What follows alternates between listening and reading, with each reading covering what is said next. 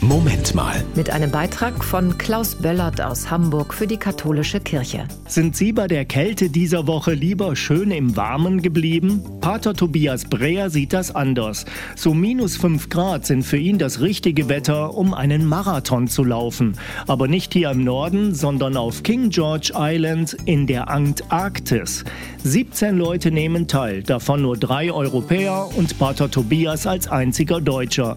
Applaus erwartet er wenn überhaupt, von ungewohnter Seite. Ja, in der Antarktis werden mich bestimmt die Pinguine anfeuern mit ihren Flügeln. Pater Tobias ist bekannt als Marathonpater, hat schon jede Menge Extremläufe absolviert. Gerade einen Ultramarathon in Togo, aber auch 172 Kilometer beim Oman Wüstenmarathon und jetzt eben in die Antarktis.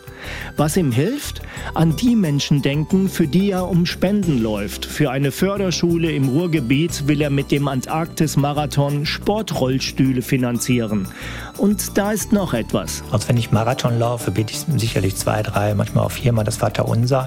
In diesem Vaterunser steckt so viel Kraft drin. Ähm, das gehört zu meinem Leben dazu. Das ist das einzige Gebet.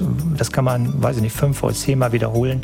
Das werde ich sicherlich in der Antarktis bei diesem Extremmarathon auch tun. Sagt Pater Tobias Breer, der beim Antarktis-Marathon Spenden für eine Förderschule sammelt. Er hat auch ein Buch geschrieben. Es heißt Der Marathonpater.